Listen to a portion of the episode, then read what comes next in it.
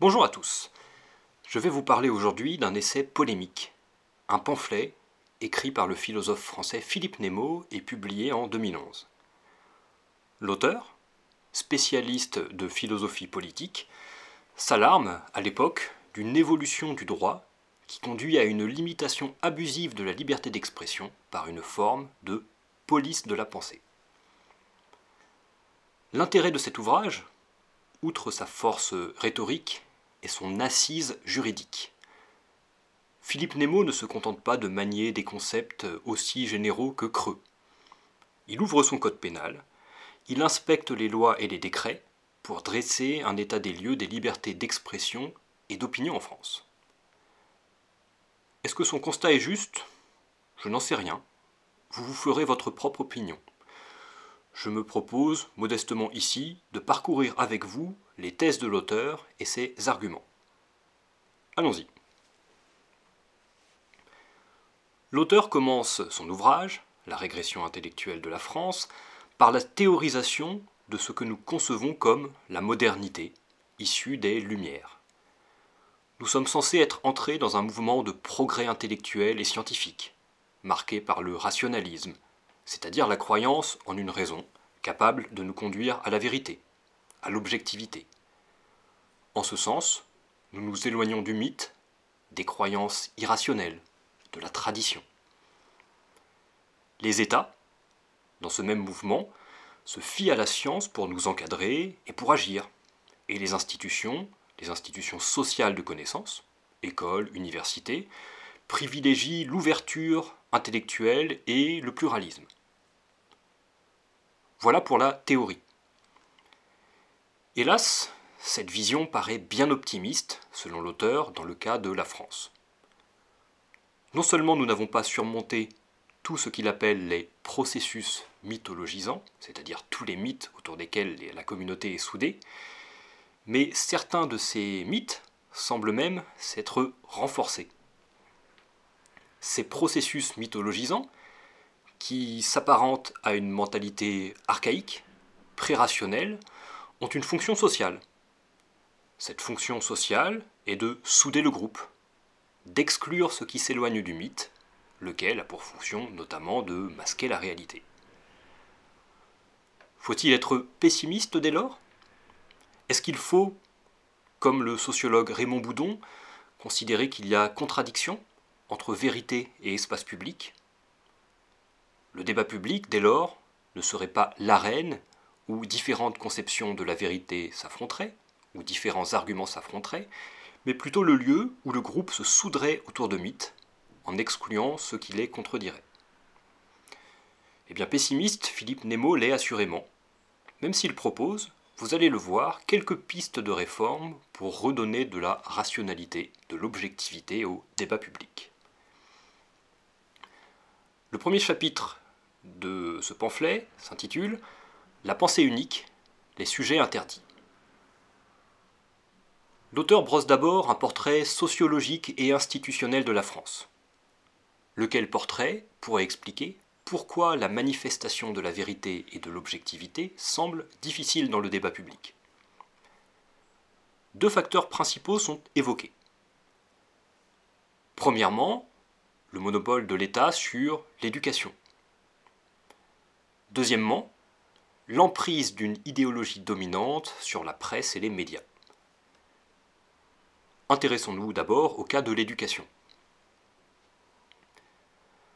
Philippe Nemo voit dans la mise en place de l'école unique après la Seconde Guerre mondiale et dans la démocratisation scolaire un processus de nivellement par le bas. Puisqu'il était en effet impossible, dit-il, d'unifier l'école par le haut, elle l'a été par le bas. Au lieu de viser l'excellence pour tous, l'institution scolaire s'est consacrée à la réduction des inégalités sociales. Le résultat, selon Nemo, est, je cite, un effondrement sans précédent du niveau scolaire en France. Ce processus, par ailleurs, s'auto-alimente, puisque les enseignants auront eux-mêmes pâti de cet effondrement durant leur scolarité. Il y aura une spirale négative. L'une des conséquences de cet abaissement général du niveau intellectuel, eh bien, c'est la difficulté des citoyens à exercer leur esprit critique, à user de leur raison pour ne pas être victimes des mythes et des idéologies. Prenons maintenant le cas de la presse. L'auteur croit voir, au lendemain de la Seconde Guerre mondiale, une emprise grandissante des syndicats de travailleurs de l'imprimerie et de la distribution, qui ont réussi à faire pression sur les titres de presse pour obtenir un contenu conforme à leur idéologie, un contenu euh, d'obédience socialiste selon Philippe Nemo. En parallèle, une homogénéisation sociale et idéologique des journalistes se serait opérée, avec des valeurs et des opinions communes, des valeurs et des opinions à gauche bien entendu. Philippe Nemo fait remonter à 1981, avec l'arrivée des socialistes et des communistes au pouvoir, la mort du pluralisme. Les publications dites de droite, dans les médias publics, n'ont certes pas disparu, mais elles ont été ostracisées, mises au banc, condamnées moralement. L'auteur parle ainsi, je cite, d'un monopole de la gauche sur l'enseignement et les médias, avec l'installation, je cite encore, d'une religion de la gauche. Je laisse ici Philippe Nemo nous décrire le fonctionnement cette religion. Je cite La gauche a pu jouer en France le rôle d'un nouveau clergé qui domine les esprits, dit le bien et le mal, fait le catéchisme et les sermons, dénonce les péchés, censure le pouvoir temporel, délivre les fidèles du devoir d'obéissance aux lois quand celles-ci sont jugées impies, prononce les anathèmes, fait la liste des hommes et des livres à mettre à l'index. Il a été encore possible, sans doute, de critiquer certains actes des gouvernements socialistes successifs. Mais il est devenu quasiment impossible, ou du moins suicidaire professionnellement pour les professeurs ou les journalistes, de critiquer la religion socialiste. Les péchés peuvent être pardonnés, non le blasphème ou l'hérésie, et moins que tout l'incroyance. Cette pression idéologique s'est traduite par le fait que certains sujets, et non pas seulement certaines thèses, ont été systématiquement exclus du débat public officiel. Citons en vrac l'école, l'université, la sécurité, la politique pénale, les politiques sociales, la fiscalité, la famille, les mœurs.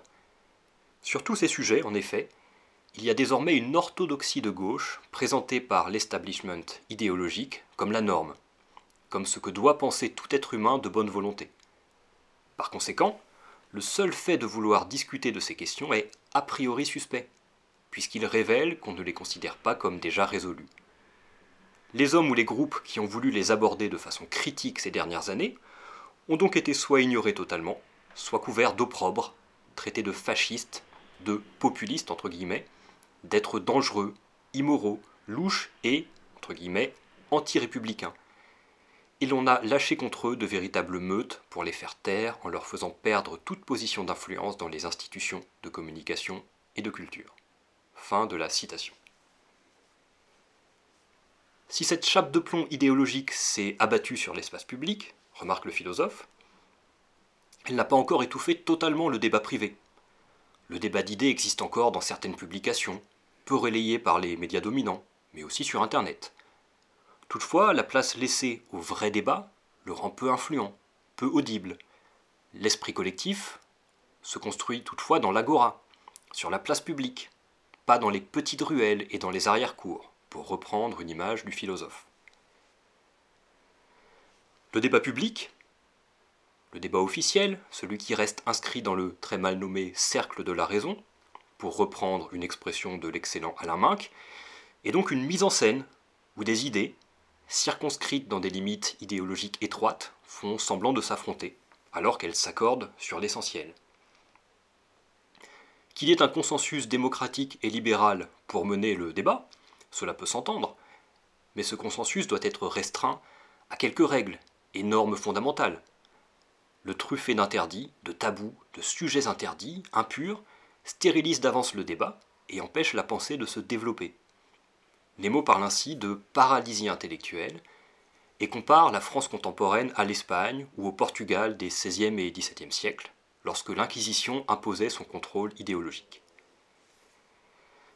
Le dispositif ne serait pas complet toutefois s'il ne s'appuyait que sur le soft power des médias et de l'éducation. Il lui faut un complément législatif, avec les lois de censure, et c'est encore une expression de l'auteur. Ces lois de censure sont présentées dans le deuxième chapitre de l'essai. Ce deuxième chapitre s'ouvre avec l'évocation de la très libérale loi sur la liberté de la presse de 1881, qui régit la communication publique. Le principe de cette loi était le pluralisme, avec la plus grande liberté d'expression et le moins d'exceptions possible. Seule la diffamation, l'injure, les fausses informations, l'incitation à l'émeute étaient réprimées. Cette loi a permis la constitution d'un espace public pluraliste, où le débat d'idées pouvait prospérer. La première régression a eu lieu avec la loi Plévin de 1972, qui visait à réformer la loi sur la liberté de la presse de 1881 dans l'optique d'une lutte, je cite, contre le racisme et les discriminations. Pour atteindre ce but, somme toute noble et consensuelle, le législateur a introduit deux nouvelles notions dont on va voir tout le potentiel liberticide selon Philippe Nemo. D'abord la provocation à la haine et ensuite la provocation à la discrimination. Je vous lis l'article 1 de la loi Plévin. Ceux qui, par tout moyen de communication publique, auront provoqué à la discrimination, à la haine ou à la violence à l'égard d'une personne ou d'un groupe de personnes en raison de leur origine ou de leur appartenance ou de leur non-appartenance à une ethnie, une nation, une race ou une religion déterminée seront punis de prison, d'amende. Fin de la citation. L'auteur remarque la fragilité de cette notion d'incitation à la haine. On peut en effet comprendre qu'il soit possible de condamner l'incitation à la violence, L'individu qui incite à la violence partage une partie de la responsabilité d'un acte violent, puisqu'il l'a rendu possible et désirable par son discours. L'acte violent ici est matérialisable, constatable. Il y a là un geste qu'on peut observer. Mais il n'en va pas de même de la haine, qui n'est, après tout, remarque l'auteur, qu'un sentiment, une donnée subjective. Or, on ne devrait pas, dans une société libre, avoir à sonder les reins et les cœurs des individus. Par cette notion d'incitation à la haine, le juge est ainsi invité à punir des propos qui n'ont pas causé de tort effectif, matérialisable, et dont il n'est pas démontré d'ailleurs qu'ils puissent en causer. Philippe Nemo propose dès lors de parler de l'instauration d'une police de la pensée via ce dispositif législatif. Par ailleurs, la loi Plévin introduit un nouveau dispositif juridique solidaire du premier. Elle rend possible le déclenchement de l'action judiciaire, non plus seulement par les victimes ou par le ministère public, mais aussi par des associations, se proposant, je cite, par leur statut, de combattre le racisme. Où est le problème? pourrait-on objecter? Eh bien, le problème, c'est que la notion fondamentale, issue du droit romain, qui est l'intérêt à agir, se trouve bafoué. Lorsqu'une personne est victime d'un tort, c'est logiquement elle qui se trouve avoir un intérêt à agir, c'est-à-dire à porter l'affaire en justice.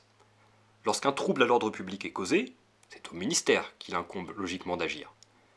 Confier aux associations le droit de porter devant la justice des cas présumés de provocation à la haine, c'est donner à n'importe quel groupe d'intérêt la possibilité de réduire au silence les individus qui expriment des opinions qui lui déplaisent.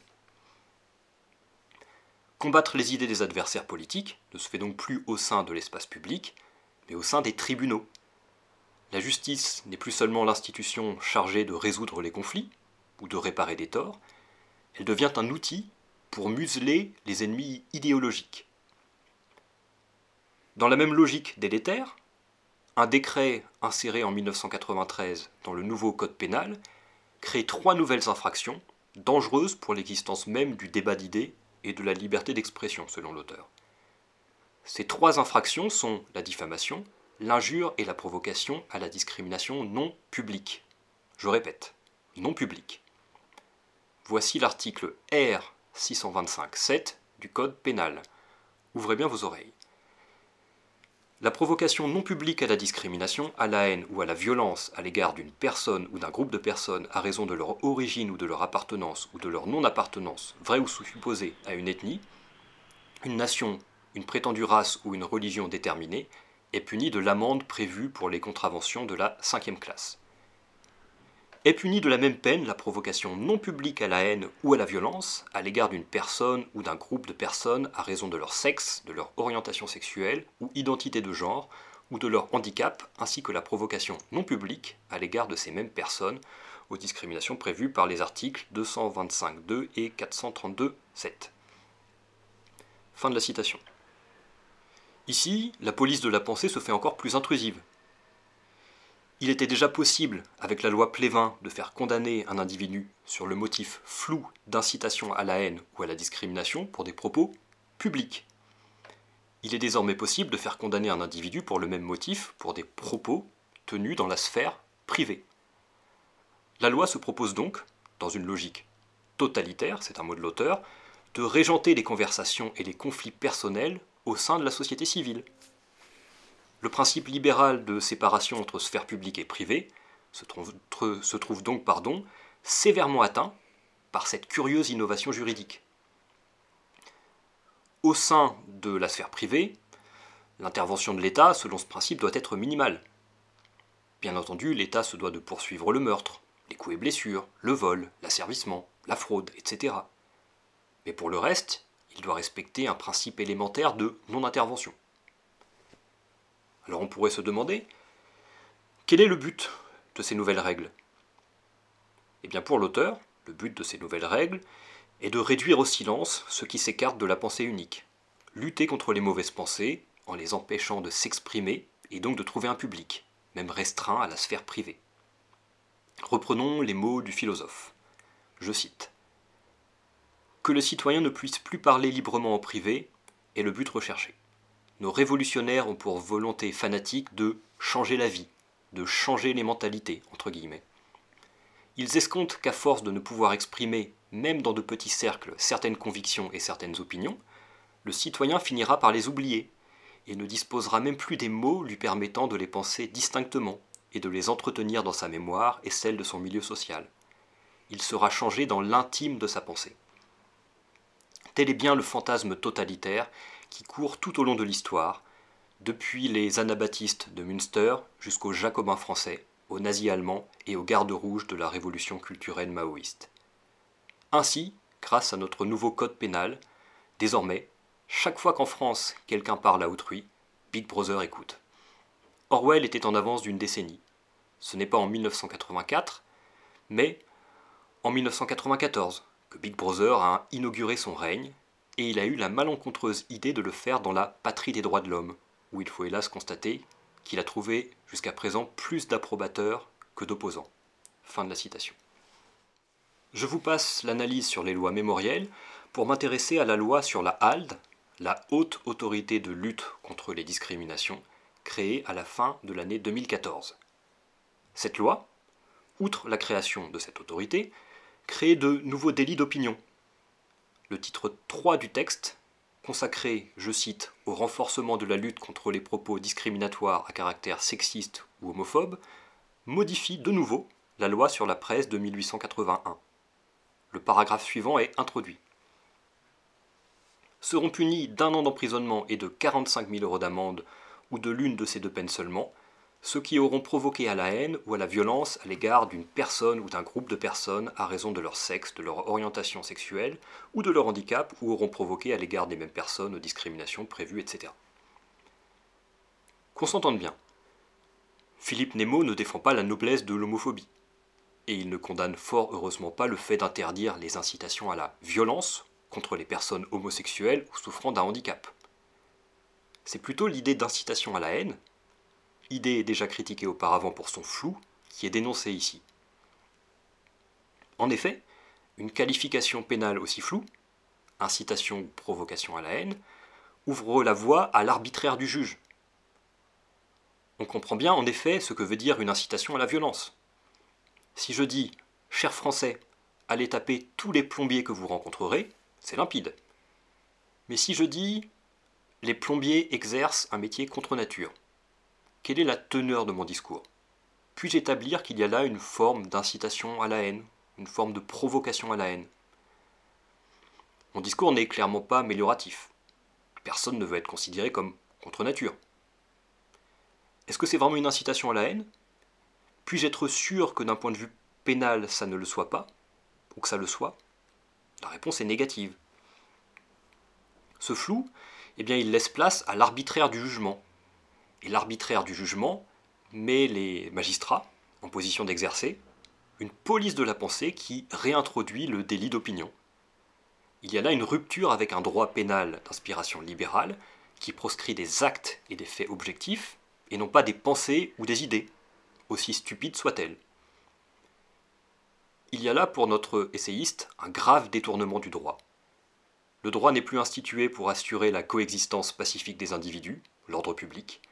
Il est utilisé pour imposer une vision du monde, des valeurs, et pour condamner potentiellement toute voix discordante. Le mot important ici est potentiellement. En effet, rien ne permet de savoir si une parole tombera ou non sous le coup d'une loi de censure. En résulte une insécurité juridique permanente. Et face à cette insécurité juridique, la réaction de prudence est la plus habituelle.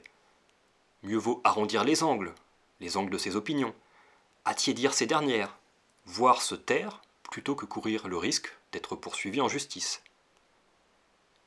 Ces évolutions juridiques et sociales nous font revenir, selon l'auteur, à un état crypto-religieux, ou caractéristique de ce qu'il appelle des mentalités magico-religieuses. Ce qui caractérise cet état, cette mentalité propre aux sociétés primitives, c'est la structuration du débat entre deux pôles. Le pur et l'impur. Il n'y a pas d'idée vraie ou fausse, cohérente ou contradictoire.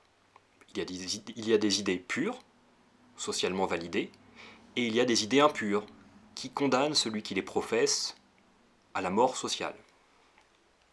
Encore une fois, l'auteur se fait éloquent dans un passage de la régression intellectuelle de la France. Donc je vous cite quelques paragraphes. Quand une thèse ou un mot non conforme se profile à l'horizon, il est de plus en plus fréquent qu'on se récrit sur les relents entre guillemets et l'odeur entre guillemets nauséabonde qui émanerait d'eux. Ce langage ridicule est couramment parlé aujourd'hui dans les milieux journalistiques. Or, les fanatiques de jadis se plaignaient eux aussi des odeurs de soufre que répandaient les hérétiques et qui étaient censées émaner de l'antre de Satan. C'est un langage d'exorciste. On ne peut qu'être frappé, ensuite, par l'imprécision foncière de ce même langage. On dira par exemple que les opinions incriminées rappellent les heures les plus sombres de notre histoire. C'est une allusion en général aux événements de la Seconde Guerre mondiale. Mais les personnes qui tiennent ce langage seraient le plus souvent incapables de citer des faits ou des dates au sujet de ces heures sombres, ou d'articuler le moindre raisonnement précis montrant qu'un lien quelconque existe entre les opinions en question et les crimes des nazis. D'une manière générale, la plupart des journalistes français d'aujourd'hui sont devenus aussi incapables qu'indésireux de discuter des problèmes sur le fond en gens instruits et raisonnables. Confrontés à une opinion hétérodoxe, ils ne savent décidément que dire des mots et faire des gestes d'exorcisme, comme les bigots de jadis qui, à tout propos, sentant le fagot, s'éloignaient précipitamment en se signant à grands gestes. Fin de la citation. Le débat public n'est donc plus animé par l'esprit critique, la rationalité, le souci d'objectivité.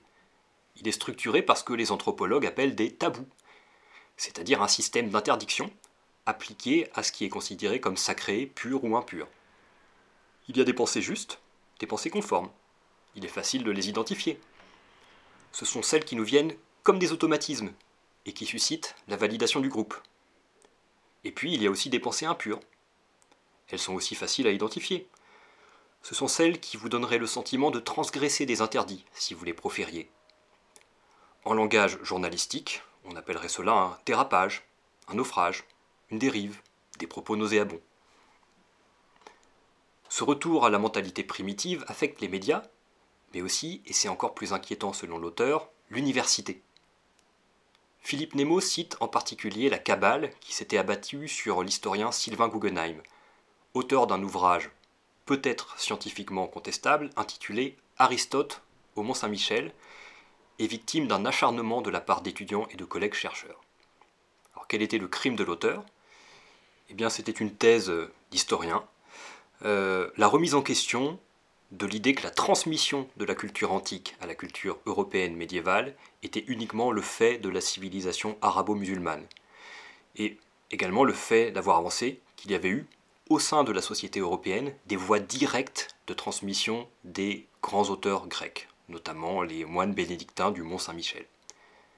est-ce que c'était une thèse juste? Est-ce que c'était une thèse fausse? Le débat avait finalement peu porté sur la vérité scientifique. Le chercheur avait été attaqué pour les soi-disant relents racistes, nauséabonds de son ouvrage. Je me souviens de pétitions fournies d'individus, probablement plus guidés par un mimétisme presque tribal que par un esprit critique affûté. En l'occurrence ici, nous étions face à une forme de naufrage de l'université. L'ouvrage de Philippe Nemo se conclut de manière assez sombre. Notre société, selon lui, a régressé dans le mythe qu'il avait mis des siècles à quitter. Plusieurs voies de rétablissement des libertés sont toutefois évoquées. La dernière est juridique. Le philosophe propose d'abroger les lois de censure qu'il a analysées dans son essai. La loi Plévin et ses évolutions réglementaires, et les lois mémorielles. Voilà, je vous remercie pour votre écoute. J'espère que cela vous a intéressé. Euh, nous étions face à un essai très polémique, vous avez deviné quelle était la coloration euh, politique de l'auteur. Ce qu'il y a d'intéressant dans cet ouvrage, à mon sens, c'est que, euh, au-delà du pamphlet, euh, il y a une véritable analyse juridique, analyse juridique qui peut être contestable et qui a été contestée, mais qui mérite au moins qu'on s'y arrête. Au sein des hommes de ménage, nous avons fait le choix, justement pour reprendre un terme de Philippe Nemo, nous avons fait le choix du pluralisme, pluralisme qui consiste à étudier, avec le moins de préjugés possible, avec le moins de pensées toutes faites, des euh, thèses philosophiques extrêmement diverses. Hotman, il y a peu, vous parlait de Marx, euh, dans deux épisodes qui s'intéressent notamment à Henri Lefebvre. Premier épisode sur le marxisme et deuxième épisode sur la morale marxiste. Je vous ai parlé euh, d'un auteur mystique qui est René Guénon. Ici, nous parlons d'un philosophe libéral classique que certains appelleraient un philosophe de droite, qui développe des arguments euh, qui sont assez détonnants et qu'on a peu l'occasion euh, d'entendre, par exemple à l'université. A bientôt